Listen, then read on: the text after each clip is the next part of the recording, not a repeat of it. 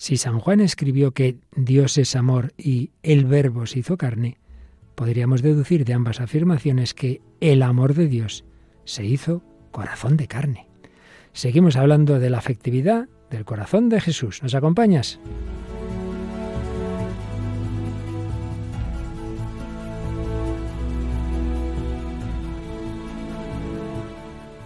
El hombre de hoy y Dios, con el padre Luis Fernando de Prada. Un cordialísimo saludo cuando estamos ya casi tocando la Navidad, últimos días de este adviento, el adviento más largo que puede ocurrir según caen los días y las, y las festividades litúrgicas y así nos podemos preparar bien, bien, lo mejor posible a recibir al Verbo hecho carne, al amor de Dios, hecho corazón de niño, corazón de carne. Pues aquí os acompañamos en esta espera, servidor para Luis Fernando. Paloma Niño, hola Paloma, bienvenida una vez más. Un saludo para Luis Fernando y un saludo a los oyentes. Y si en el portal de Belén estaban, según la tradición, la mula y el buey. Aquí lo que tenemos es un águila que se ha metido por la ventana. Hola, María Águila. Hola, ¿qué tal? Un saludo, padre. Un, un águila, una paloma. Esto es un Belén, así preparándonos al Belén con, con el mundo que va por los aires.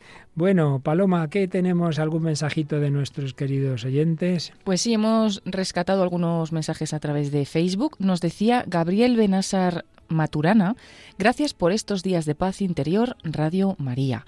Luego José Luis Herrada da Costa, gracias por todo lo que nos dais. Y finalmente Ramona Benítez nos decía que nos escucha siempre eh, este programa por Radio María Paraguay. Se llama Ramona Benítez de Capiata y pedía oración por su familia y también nos mandaba bendiciones a nosotros. Comenta también que es muy interesante la programación y que las canciones que se traen que también están muy acordes a lo que estamos hablando pues todo lo que se emite por aquí, sea palabra, sea música, sea lo que sea, pues intentamos que sea ese reflejo del Dios que es verdad, que es bondad, que es belleza, que es esa plenitud. Pero ya sabéis que para que pueda seguir habiendo programas como este y todos los demás, estamos pidiendo vuestra ayuda. Estamos terminando la primera fase de la campaña de Adviento, luego ya después de Navidad un segundo momento. esta es la semana más importante y por eso os pedimos, ya cuando podáis, la web está permanentemente abierta, como es natural, radiomaria.es, pestaña donativos, y a partir de las 9 de la mañana a 10 de la noche más o menos, siempre hay alguien también en el 91 822 8010. Y recordamos también, Paloma, que se puede pedir cualquier recopilatorio de todos nuestros programas que se pueden ver también en la web de Radio María España, ¿verdad? Sí, entrando en www.radiomaria.es, en la parte superior derecha, vamos a encontrar tanto la pestaña de donativos, por si queremos hacer un donativo directamente, o también en esa parte superior derecha encontramos pedidos de programas y al entrar ahí, pues podemos descargar el catálogo de todo lo que hay preparado. Y bueno, ahí la verdad que de todos los temas, para todos los gustos, para quien quiera elegir, un montón de recopilatorios de CDs especiales y bueno, pues ahí lo que puedes hacer es pedir un CD que te interese, que te pueda ayudar o también para regalar a alguien esta Navidad y ya que pues o un pendrive también. o un pendrive.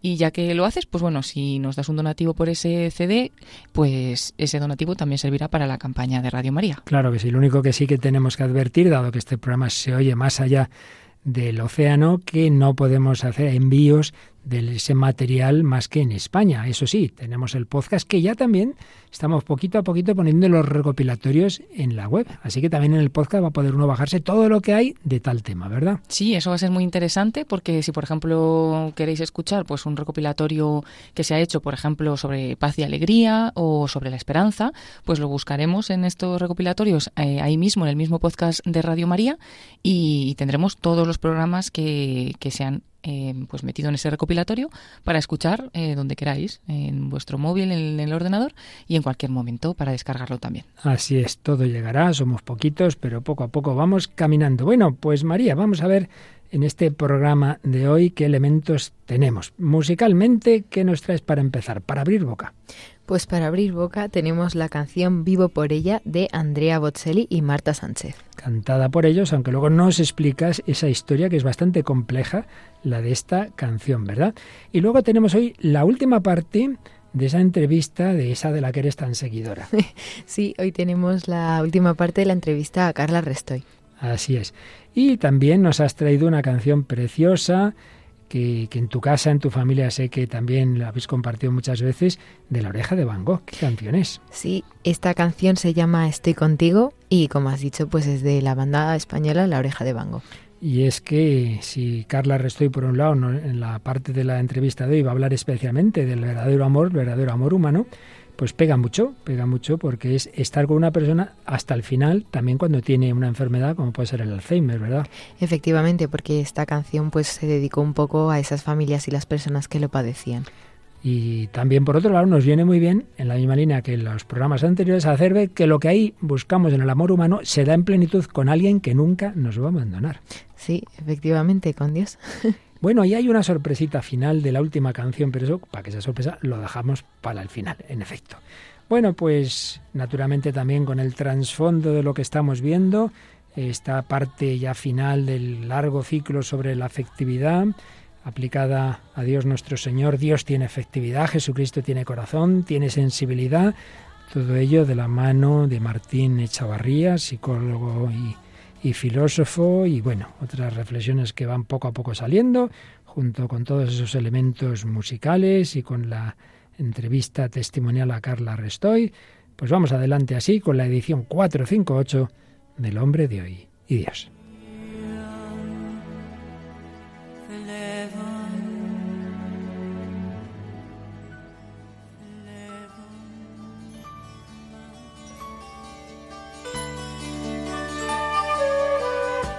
Bueno, como vamos poquito a poquito desgranando esta intervención que tuvo el profesor, filósofo y psicólogo Martín Echavarría, nos está dando para muchos programas y estamos en la parte final, pero seguramente tampoco la acabaremos hoy, en que nos hablaba Martín Echavarría y recojo algo que ya dijimos el día pasado, pero demasiado deprisa, y vamos a intentarlo decir hoy con más calma, del amor apasionado de Dios. Pero bueno, Dios tiene pasión, evidentemente Dios hecho carne, está claro que sí, ya lo hemos visto, nos amaba no solo con un amor, digamos, espiritual, por supuesto divino, pero también espiritual, racional, sino también con amor sensible. Pero más aún, se pregunta Martín Echavarría, siguiendo a su gran maestro y de la Iglesia, en definitiva, que es Santo Tomás de Aquino, si podemos hablar en el amor de Dios de algo que no simplemente sea algo, digamos, racional. Vamos a ver qué nos dice Santo Tomás de Aquino. Según él, el amor, el deseo y cosas semejantes se entienden de dos maneras. Por un lado, según que son ciertas pasiones que proceden de cierta o, o, con cierta perturbación del ánimo, obviamente en ese sentido en Dios como tal no están, sí en Cristo, en cuanto hecho hombre, si quitamos de, ahí lo que pueda haber de defecto, por supuesto de falta de control, pero sí que se da esa emotividad como hemos ido viendo en muchos programas anteriores. Por otro lado, si nos referimos al afecto simple, sin pasión o perturbación del ánimo, como actos de la voluntad, en ese sentido, dice Santo Tomás, sí se atribuyen a los ángeles, aunque no tienen cuerpo, y a Dios mismo, si no hay esa perturbación, pero si hay un verdadero afecto. Explica Martín Echavarría que los movimientos afectivos que no implican de por sí imperfección pueden predicarse de Dios. ¿Qué movimientos apetitivos pueden ser estos? Movimientos apetitivos que no implican imperfección, el amor y el gozo. Eso sí, en Dios sin pasión, si entendemos por pasión algo sensible. Los que implican algún tipo de imperfección, como la tristeza y la ira, solo se pueden aplicar de Dios de manera metafórica, si lo hace la Biblia. Pero esas metáforas se transforman en realidad en la humanidad de Cristo. Cristo se puso triste, bien lo sabemos, especialmente en Gesemaní, y se enfada, por supuesto, sin perder el control. Pero matiza mucho más todavía Santo Tomás de Aquino. Nos habla de estas palabras. Dileccio significa el amor que depende del juicio racional. Vendría a equivaler al ágape griego. Pero también habla de la palabra amor. Tiene un sentido más amplio. Significa en general el amor pasional, el eros griego. Nadie se escandalice. Benedicto XVI hablaba también en el amor incluso de Dios de ágape y eros. Y habrá otro día que eso lo explicaremos más. Y tercera palabra. Junto adileccio y amor, caritas. Caritas es el amor de algo muy preciado, tomando amor en cualquiera de los dos sentidos anteriores. En la primera parte de la Suma Teológica, su gran obra de Santo Tomás de Aquino, él había llamado a Dios con el nombre de amor y no sólo dileccio. Y comentando al famoso pseudo Areopagita, dice Santo Tomás, mejor dicho, esto lo dice el propio Dionisio Areopagita, la causa de todas las cosas, por la sobreabundancia de bondad, todo lo ama, perfecciona, conserva, torna hacia sí. El deseo amoroso, y ahí ese deseo es eros, el deseo amoroso de Dios es bondad, que busca hacer el bien, para la misma bondad. Deseo, creador de la bondad del universo, preexistía sobreabundantemente en el bien con mayúscula, y no quedó en él encerrada.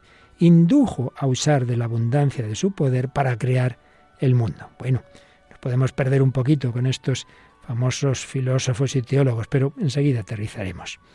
El nombre de amor, dice Santo Tomás, es más común y divino que el de dilección. Lo que en Dios es amor perfecto y unido, en la creación se da disperso repartido en varias perfecciones, la del amor sensible, la del amor inteligible, este último en sí mismo más perfecto, pero aquel otro, el sensible, poseedor de una perfección propia, irreductible a éste. Entonces, a lo que vamos. ¿Podemos hablar de ese amor apasionado de Dios? Sí, sí, siempre que quitemos de esa expresión todo lo que pueda denotar imperfección, limitación, eso sí, quitando en ese sentido, pero no nos vayamos al otro extremo, también habitual, en algunos, sobre todo con influencias filosóficas griegas, de una especie de amor así frío, pues eso no sería amor. Dios no nos ama así con pura intelectualidad, sino que hay una verdadera afectividad espiritual, que además, una vez que Dios, el Verbo, el Hijo de Dios, se hace carne, se expresa también en el amor sensible como vimos en su día. En todo caso, señala Martín Echavarría, eh, el modo en que llegamos a un conocimiento más profundo del amor divino es a través de la caridad, que es un amor recibido pasivamente de Dios, es un don, una gracia, y nos arrastra casi pasionalmente, escribe, a amarlo por encima de lo que entendemos. Y por eso es lícito llamar al amor divino eros. Es que esa palabra la tenemos muy desvirtuada y pensamos seguida en temas sexuales que no, que no, que es mucho más. Es ese amor que implica el fuego de la pasión en el mejor sentido de la palabra. Ese eros es también ágape, como explicará Benedicto XVI en Deus Caritas y ya, repito, lo veremos otro día. En definitiva, nos dice Santo Tomás. Algunos afirmaron, y él se adhiere a esta idea, esta opinión, afirmaron que aún en la misma voluntad el nombre amor es más divino que el nombre dilección, porque el amor comporta cierta pasión, especialmente según que está en el apetito sensitivo. La dilección, en cambio, presupone el juicio de la razón, pero el hombre puede tender más a Dios por el amor pasivamente como atraído por Dios que lo que podría por su propia razón, que pertenece al concepto de dilección. Y por eso, el nombre de amor, concluye Santo Tomás, es más divino que el de dilección. Bueno, soy consciente de que hoy nos hemos elevado mucho y podemos habernos perdido, pero en resumen, y dicho en términos sencillos, quedémonos con estas dos conclusiones. Una, que en Dios el amor es verdadero y no es una pura idea, no es una cosa fría, no es el motor inmóvil, hay una auténtica afectividad espiritual. Siempre repito, pues, la distancia entre el Dios infinito y nosotros. Y segundo, que como nosotros ciertamente sí que tenemos esa síntesis no solo espiritual, sino corporal y todas esas dimensiones, todas esas dimensiones que fuimos viendo en nosotros, indudablemente el verdadero amor debe implicar no solo la inteligencia, que lo debe hacer, el amor debe ser inteligente, sino también nuestra sensibilidad. Y para ello, para que podamos amar a Dios de esa manera, Dios se ha hecho hombre, Dios se ha hecho niño, porque siempre el ver esa humanidad, el ver ese niño o ese joven o ese crucificado, no simplemente atrae el entendimiento porque es la verdad, sino que atrae el corazón y la sensibilidad. ¿Quién no coge enseguida un niño pequeño, encantador? Dios ha hecho ese niño al que queremos adorar y besar. Dios nos ha puesto fácil amarle con todo el corazón, también amarle apasionadamente.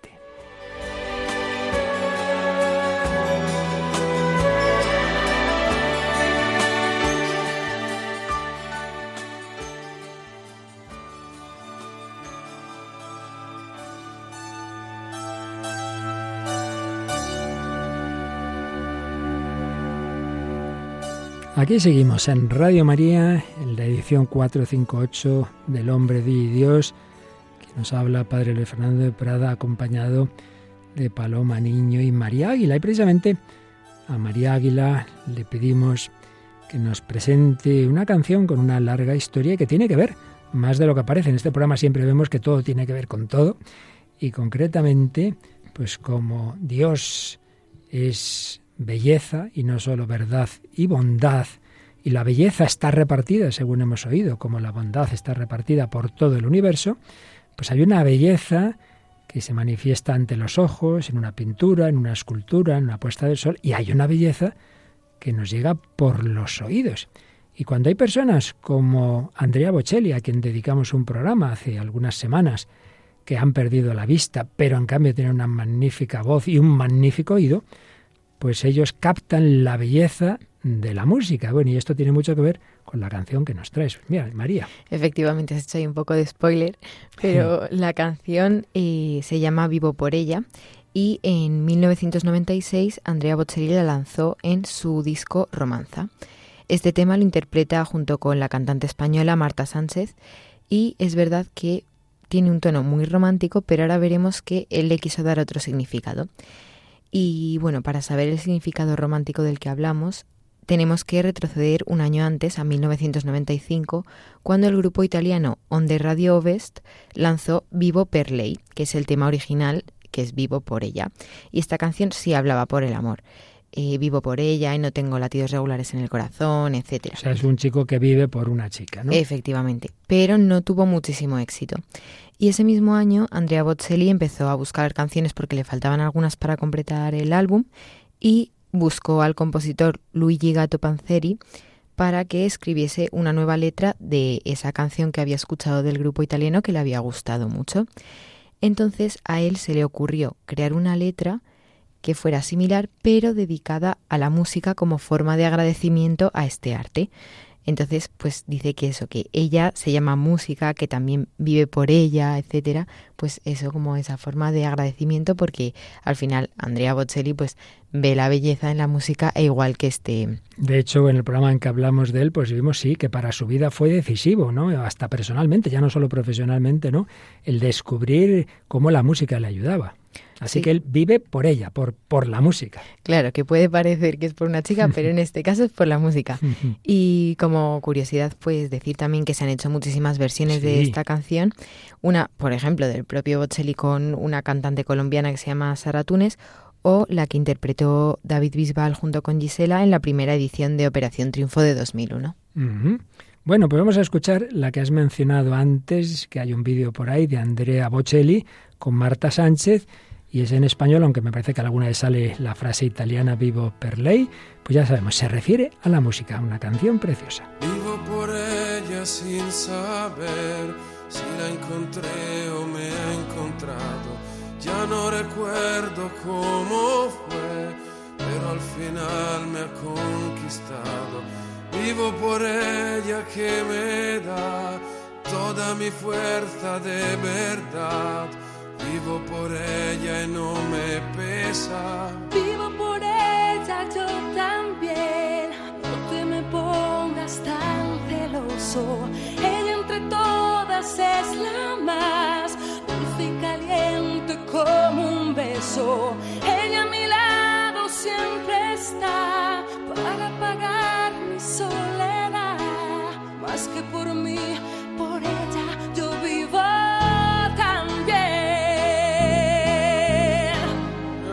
la musa che te invita.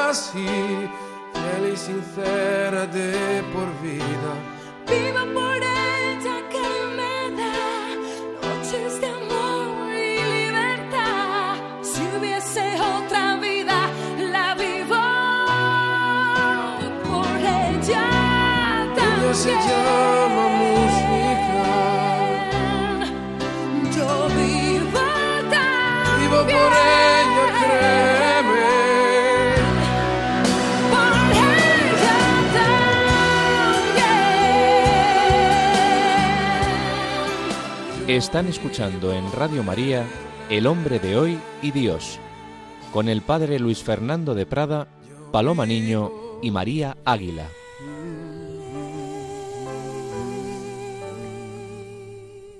Madre mía, qué voces, ¿eh? Esto eh, nos hemos quedado aquí estáticos, María. Sí, sí, estamos todos un poco asimilando lo que acabamos de escuchar. Bueno, pues para asimilarlo mejor, alguna frasecita con las que os hayáis quedado, Paloma. Bueno, hay la verdad que hay muchas para reflexionar incluso y demás, pero bueno, pues me, me he quedado, por ejemplo, subrayado, ella a mi lado siempre está para apagar mi soledad. Bueno, está hablando en concreto de la música, ¿no? Podríamos eh, extrapolarlo a Dios y sabemos que es el que siempre está, ¿no? Y, y el que siempre, pues, mm, lo que decimos, ¿no? Nunca estamos solos si, si estamos Mm. con él, ¿no?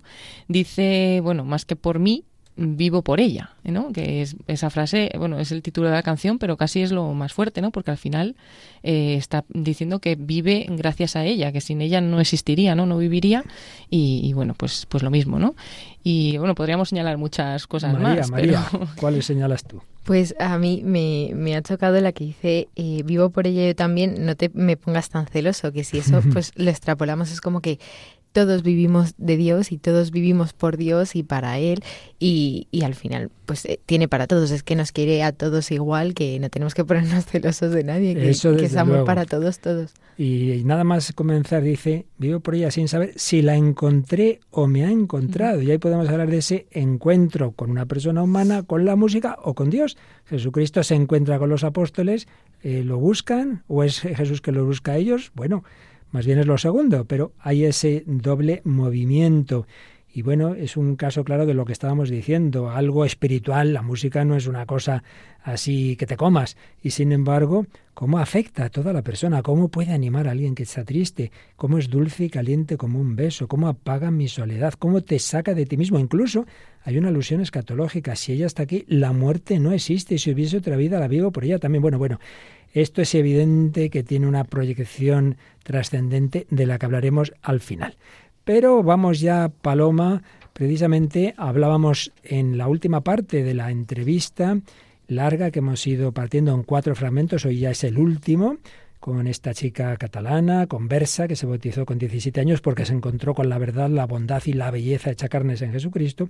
Lo último que yo le preguntaba en el fragmento anterior era sobre el amor humano, sobre la relación entre varón y mujer, y ahí teníamos el otro día, cortábamos ahí y retomamos ahí para escuchar la última parte de esta entrevista que le hacía a Carla Restoy.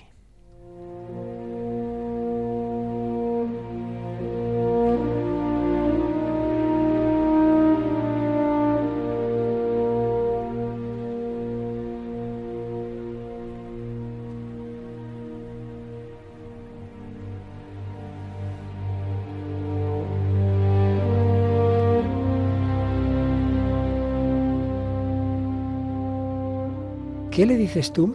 Pues por ejemplo una mujer o un hombre me da igual, que te dice, sí, todo eso es muy bonito, pero a mí me ha dejado mi mujer, mi, mi marido, entonces pues yo no puedo creer en un amor para siempre, entonces mejor es pues eso, que mientras esto dure, en fin, no podemos creer en un amor para siempre.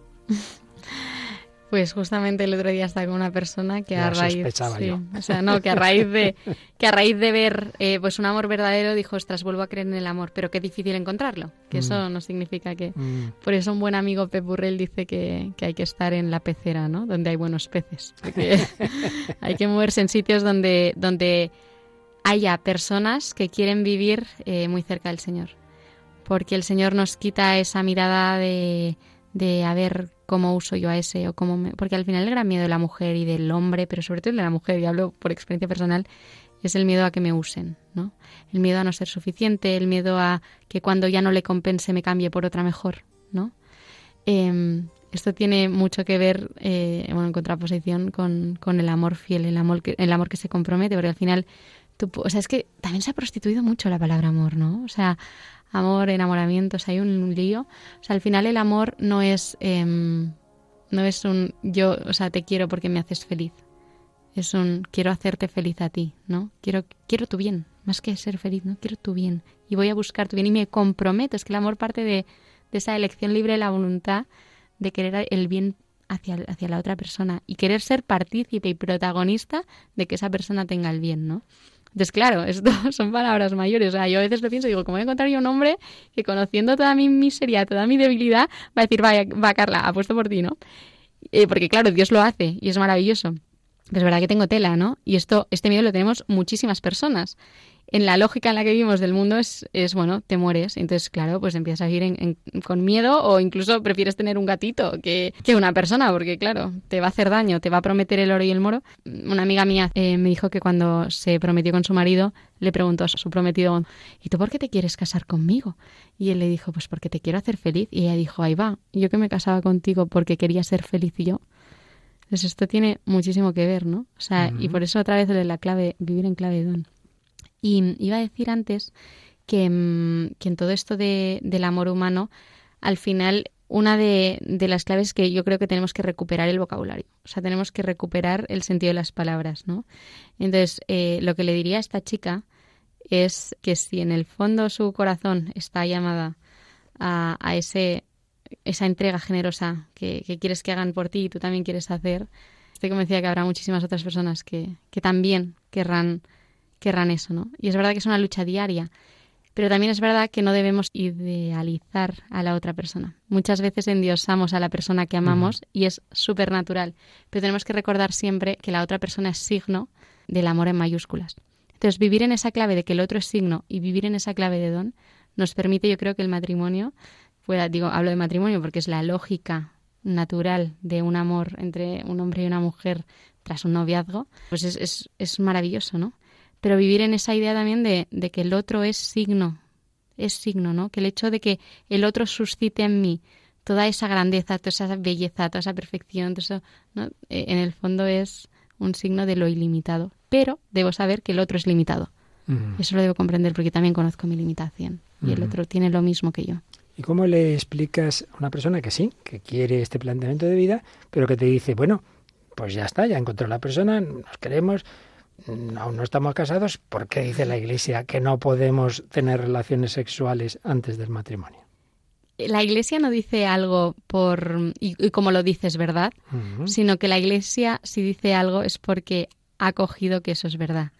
Es decir, la Iglesia no, no va en contra de, lo natural, ¿no? O sea, no. Al final eh, voy a ser como muy práctica con esto, ¿no? O sea, mm, yo si me voy a vivir con alguien corro el riesgo de que mm, como no hay compromiso, o sea, voy a vivir con el miedo de pues lo que he dicho al principio, si la convivencia no funciona, me cambia. No es un amor total, es un amor pensando en mí. Lo típico de, bueno, sí, es que me voy a ver, me voy a vivir con mi novio a ver qué tal y si eso pues nos casamos. Es un amor a prueba. No es un amor verdadero, es un amor donde el centro soy yo. Si me compensa vivir con esa persona, si me hace la vida fácil, si me hace la vida bonita, entonces, bueno, quizá me comprometo. Pero si no, no. Eso no es un amor en mayúsculas. Yo lo que quiero es alguien que me quiera a pesar de que deje los calcetines en medio. Además, o sea, yo le voy a querer tanto que si él me dice que no quiere que deje los calcetines en medio, no lo voy a volver a hacer. Pero siendo conscientes de, la limitación. Entonces, otro tema es el tema de que mucha gente se vaya a vivir junta antes de casarse es precisamente por el miedo. Y muchas veces yo creo que endiosamos eh, la idea de comunicación y de convivencia como, pues eso, ¿no? O sea, vamos a convivir a ver qué tal funciona la comunicación entre nosotros, a ver qué tal nosotros nos, llevamos y luego ya vemos. Creo que endiosamos la comunicación. Y, digo que lo, que lo endiosamos porque siempre decimos tipo, bueno, es que hablando, sí, o sea, hablando todos podemos llegar a un acuerdo. Pues no, a veces no. A veces en las parejas, en los matrimonios, no comunicando, o sea, la comunicación no es todo, porque la comunicación, cuando la endiosamos, acabamos pensando que cuando hablemos de eso, pues esa persona ya entenderá que a mí me molesta y por tanto lo dejará de hacer.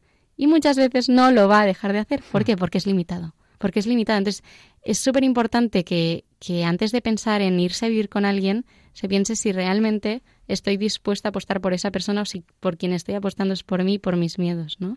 De que esa persona no me falle.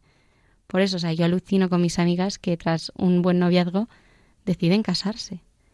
Y, y en el fondo es muy fuerte, es decir, es que te quiero, aunque después, no sé, ronques. O sea, es muy fuerte, es un amor muy fuerte. Evidentemente, un, bien, un, buen noviazgo vivido, pues, con igual convivencia con amigos o conociendo bien la... O sea, pero un buen noviazgo vivido, pero no hace falta, ¿no? El, y luego también, porque implícitamente el irse a vivir juntos implica tener relaciones, lo más seguro, ¿no? Y claro, hay que comprender el para qué están hechas las relaciones y, y por qué la, la, sexualidad es algo tan grande, ¿no? Al final Dios nos crea sexuados y de hecho es muy bonito, esto es en teología del cuerpo, eh, o sea, lo, cuenta mucho, ¿no? De hecho es de lo primero de lo que se habla, que cuando Dios crea al hombre, primero crea al hombre, pero en términos de humanidad, ¿no? Y luego eh, separa mujer y varón. Hish y, Shaya o algo así, ¿no? Creo que lo distingue así, que es Adán y Eva. Pero primero está Adam, Adam con M, que es el humano, el ser humano, y después lo separa. Entonces el comprender eso te hace ver que hombre y mujer no solo son complementarios, sino que son necesarios el uno del otro. Y cuando decimos que el matrimonio y por tanto el acto conyugal es el mayor reflejo, bueno, el mayor reflejo, pero un gran reflejo de, de la Santísima, la Santísima Trinidad en la, en la tierra, lo decimos porque precisamente permite a hombre y mujer vivir en esa clave de don, ¿no? De yo te doy lo que no tengo y tú me das lo que, o sea, lo que yo necesito y a partir de esa lógica, pues incluso carnalmente, no solo psicológicamente, emocionalmente, de ahí puede salir vida, ¿no? Y vida que no tiene por qué concretarse con un hijo, que es lo suyo, pero puede concretarse, pues, eh, digo, porque hay personas que no pueden tener hijos, ¿no? Pero vida de muchísimos tipos, ¿no? Entonces, comprender que el matrimonio es un sacramento porque protege eso tan precioso que es la sexualidad del hombre y de la mujer y su y su bueno y la maravilla que sucede, ¿no? Pues cuando se encuentran una y otra te hace entender que, que el hombre está hecho para para que ese acto sexual sea bello, no sea macabro, porque al final lo que acaba pasando es que lo acabamos volviendo, o sea, vamos absolutizando el placer, se vuelve feo, entonces yo pienso en mí, entonces no pienso en lo que tú quieres, en lo que tú necesitas, o sea, acaba siendo pues una, una relación estéril que además mal vivida te deja vacía, te deja hueca y acaba corrompiendo tu, tu corazón, o sea, totalmente.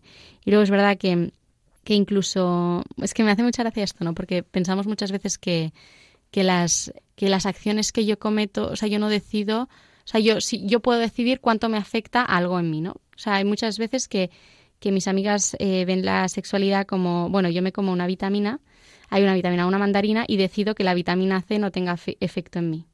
Tú no, eso no lo puedes decidir. Pues del mismo modo no puedes decidir cómo el acto conyugal puede afectarte vivido fuera de lo que es el sacramento del matrimonio, ¿no?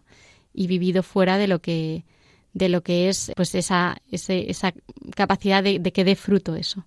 O sea, vivir eso de una forma desordenada, porque al final es vivir de una forma la que tú no, para la que tú no has sido creado, provoca no solo muchas heridas en el corazón, sino un desarraigo total de, tu identidad.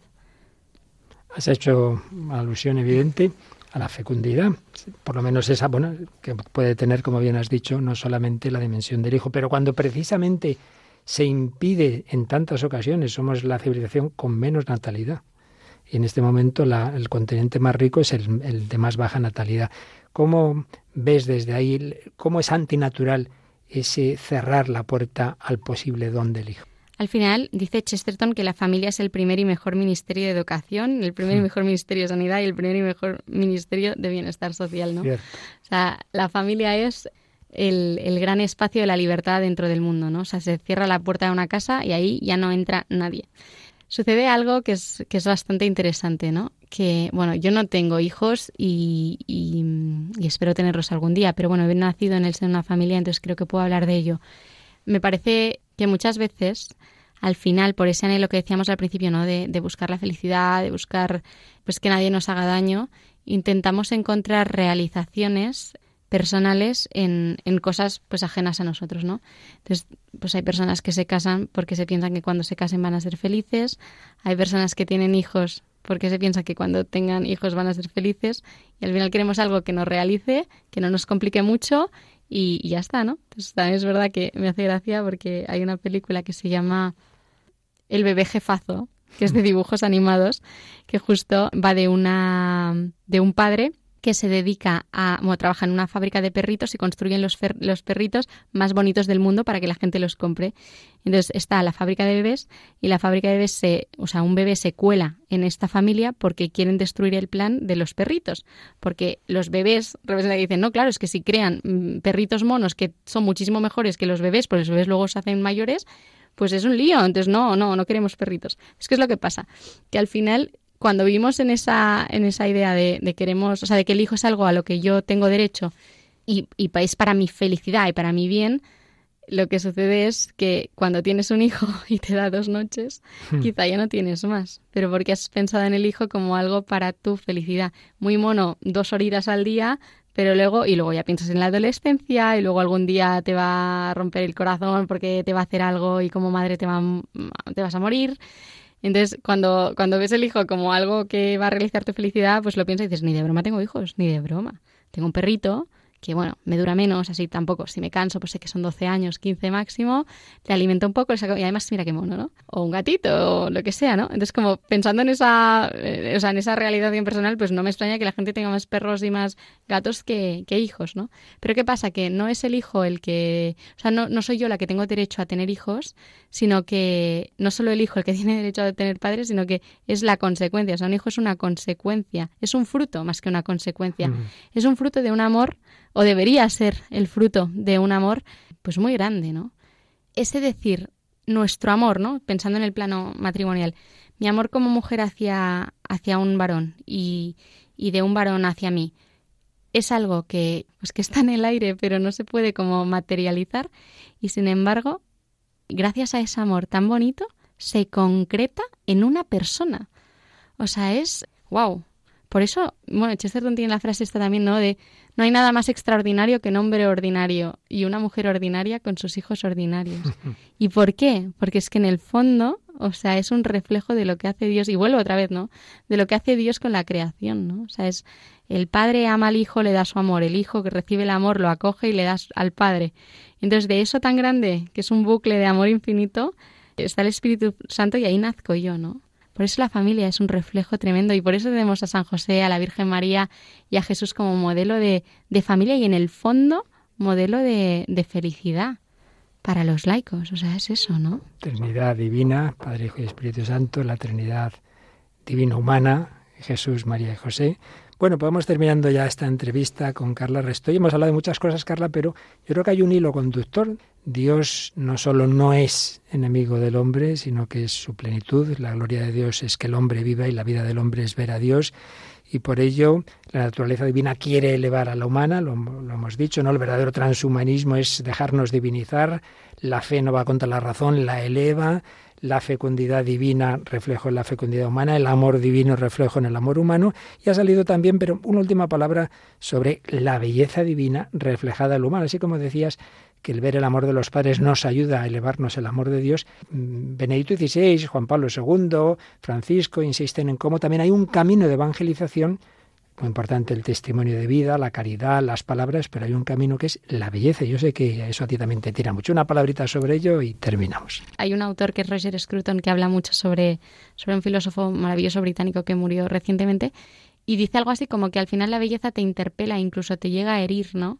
Porque te hace reconocer para lo que estás llamado. O sea, es verdad, tú ves una puesta de sol, tú ves las estrellas, tú ves una flor y te quedas asombrado. O, coges, no sé si lo habéis hecho alguna vez, pero eh, si pasas por, bueno, cerca de un árbol frutero y coges la manzana o lo que sea que hay y te lo comes, alucinas, dices, espérate un segundo, me está ahí a la cabeza, ¿no? O sea, este árbol que tiene fruto es capaz de hacer esto tan delicioso. O sea, al final, la belleza, y eso es bello, ¿no? Digo, la belleza te interpela y te hace reconocer que tú estás hecho para algo, pues así, de bello. Y de hecho por eso hiere y por eso cuando cuando alguien está mal y ve la puesta de sol o ve la luz, pues se encierra y quiere oscuridad. Al final, las personas que viven en ciudades, que viven mm. en, en, entornos grises, donde hay luz siempre, porque además las grandes ciudades tienen luz siempre, están anestesiados ante la belleza de la creación. Entonces, el buen arte, mi hermana que es historia del arte, lo comentamos un montón, es aquel que, que hiere en el sentido de que sacude el alma, ¿no? Y que te hace ver que eso que está reflejado pues en esa poesía, en esa melodía, en esa pintura, en esa escultura, es algo tan armónico y tan bello que refleja no solo la creación de Dios, sino el amor de Dios tan grande como para hacernos un regalo así, ¿no? O sea, la belleza de la que es capaz, o sea, que es capaz de crear el hombre es reflejo de la belleza que Dios nos quiere dar, ¿no? O sea, en nuestra vida. San José, él era carpintero Estoy convencida de que los muebles de San José eran impolutos, ¿no? No sé si hacían muebles, no sabemos muy bien, era carpintero, pero entiendo que hacía muebles, que eran impolutos, que tenían este sentido de artesano, de, belleza. De... Y él pasa ese hacer, hacedor, ese ser creador de, para dejarse hacer, ¿no? Y es cuando se deja hacer, cuando, cuando pasa a no, a no ser creador, sino a ser criatura y recibir del creador, que crea lo más bonito de este mundo, que es pues la, la paternidad eh, adoptiva ¿no? de Jesús. Entonces la belleza tiene ese punto, es ese punto de, de hecho el Vaticano tiene una, una carta preciosa para los artistas mm. y, habla de eso, ¿no? de cómo la belleza debe reflejar siempre y, en el fondo sanar pues eso que, que, anhela el hombre y que tanto nos, nos hace sufrir a veces por no alcanzarlo, ¿no? Qué maravilla. Bueno, pues queridos oyentes, creo que habréis podido comprobar como la gracia de Dios que fue conquistando el corazón de, de Carla Restoy Barrero, pues sigue actuando, sigue comunicándote por gracia, por misericordia, esa participación de la verdad en esas lecturas, en ese pensar, en esa filosofía de la belleza de la que nos acabas de hablar, del arte, de la naturaleza y del amor, del amor para el que estamos hechos y como esto ha sido una entrevista no preparada, sin papeles delante, pero pues ya se ve que te sale de dentro, Carla, o sea que indudablemente el Señor sigue actuando ahí. Invitamos a todos nuestros oyentes, a todos estamos llamados a acercarnos cada vez más. ¿no? Esto no tiene nunca fin, ¿verdad? Ya la llamada a la santidad, eso por toda la eternidad, siempre hay un pasito más que dar. Una cosa te falta. Es minuto a minuto. Al final somos perfectos en nosotros mismos, pero somos perfeccionables. Y la santidad es ese camino de perfección hacia ser lo más yo, lo más libre, lo más cerca de Dios, ¿no? lo más hija de Dios que pueda ser.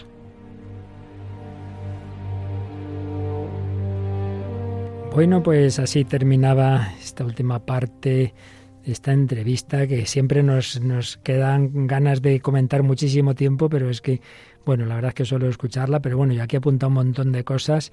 Paloma, tú así, de lo mucho que hemos oído, alguna, alguna de las ideas con la que te has quedado. Bueno, por, por destacar una, porque está muy presente, eh, muy bonita esa idea que dice que le preguntó una amiga suya a su prometido, mm. ¿por qué te casas conmigo, no? Y le, y le dijo, para hacerte feliz. Entonces ella se quedó un poco así porque ella se casaba para ser feliz, ¿no?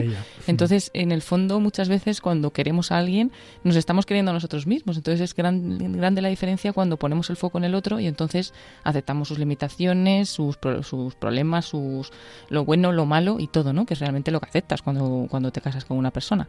Eso ha sido bonito, ¿no? El, el hacerte más eh, el enfoque en hacer feliz a las otras personas. Eso mismo lo aplicaba también al hijo. Si el hijo lo quiero para realizarme yo, cuando el hijo lo que hace es darte las noches y matarte de disgusto, ¿para qué quiero el hijo? Mejor el perrito ya hemos terminado.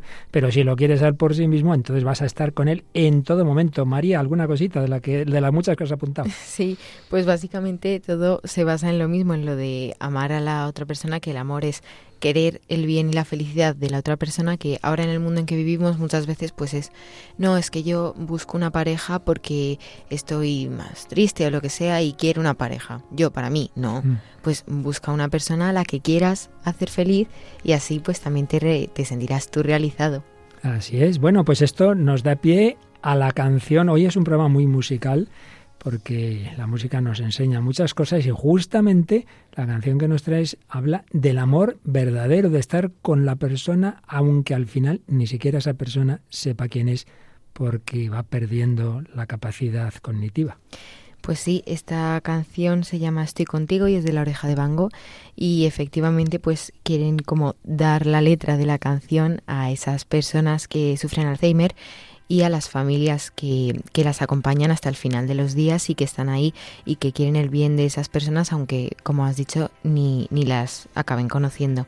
Y bueno, se publicó en 2016, pero en 2017 hicieron una versión con muchísimos artistas nacionales como Ana Torroja, Enya Martínez, Melendi, y este videoclip lo lanzaron el 21 de septiembre de 2017, que es justo el día contra el Alzheimer, y eh, las visualizaciones del vídeo y las escuchas, etcétera, pues generaban un dinero que iba directamente para la causa, para la lucha contra el Alzheimer. Pues nos fijamos en ese amor para siempre. Estoy contigo en todas las circunstancias, también en tu enfermedad.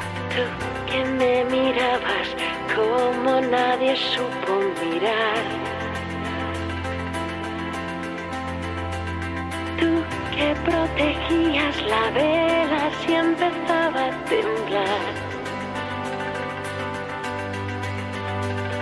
Tú que me leías cuentos que me hicieron volar. Y ahora tu memoria se escapa con mi vida detrás. Tú, mi estrella despistada en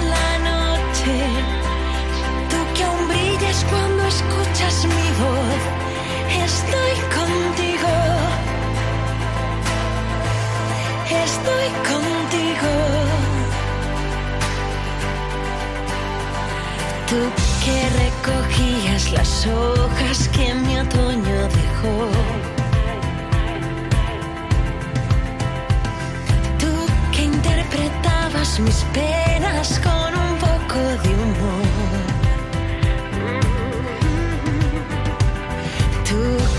Despeinabas mis dudas con el viento a favor.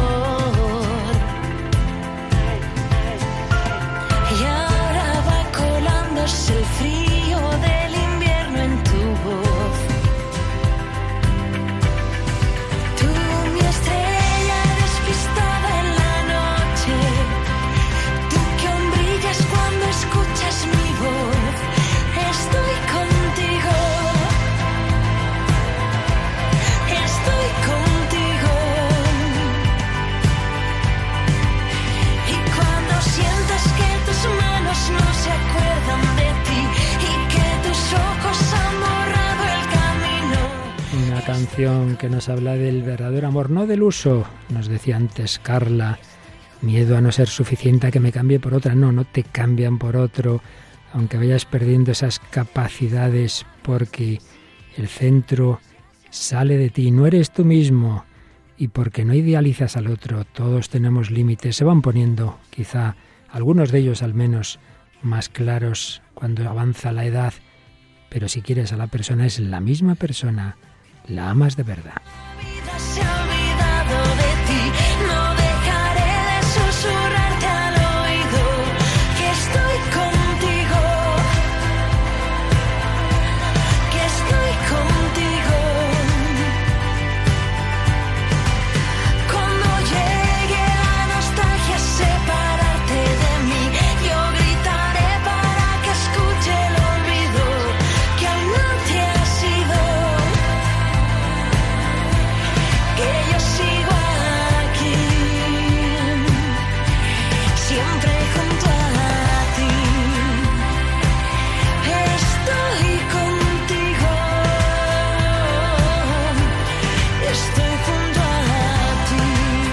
Estoy contigo, estoy junto a ti.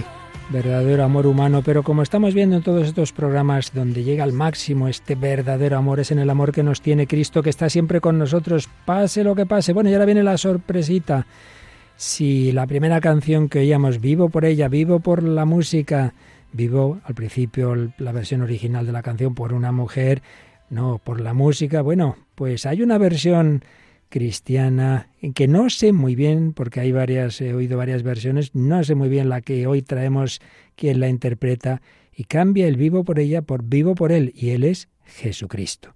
Aquí descaradamente lo que antes apuntábamos, todo lo bueno que hemos visto en estas canciones y en todas estas reflexiones sobre el amor y la belleza en el nivel creado están en el amor divino, en aquel Hijo de Dios e Hijo de hombre e Hijo de María, en el niño, en el joven, en el resucitado antes crucificado, vives por él. Vivo por él aunque no sé si lo encontré o me ha encontrado. No me di cuenta cómo fue, pero al final me ha conquistado. Vivo por él porque escuché en sus palabras la verdad. Es el amigo siempre fiel, tiene los brazos siempre abiertos. El verdadero amor es él, él es el único perfecto. Él a mi lado siempre está para pagar mi soledad. Tengo solo una vida y la vivo por él.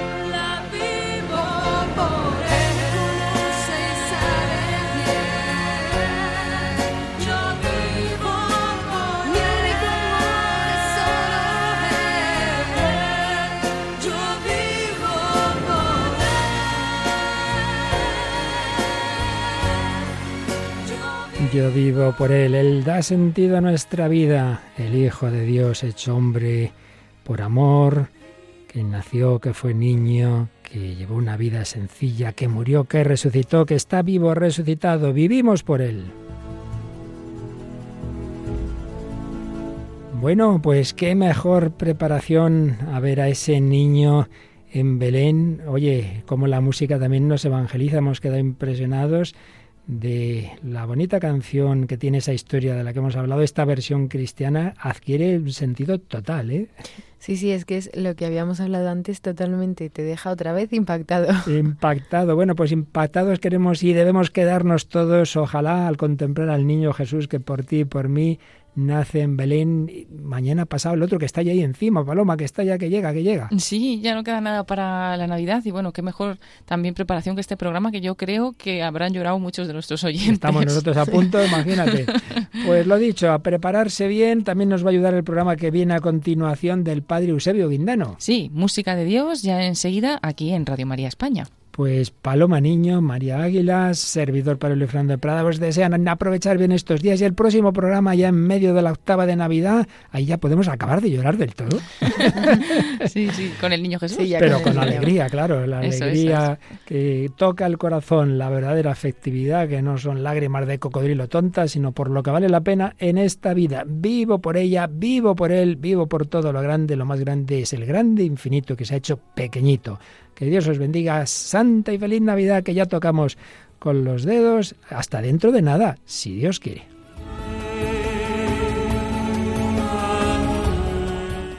Así concluye El hombre de hoy y Dios, un programa dirigido en Radio María por el Padre Luis Fernando de Prada.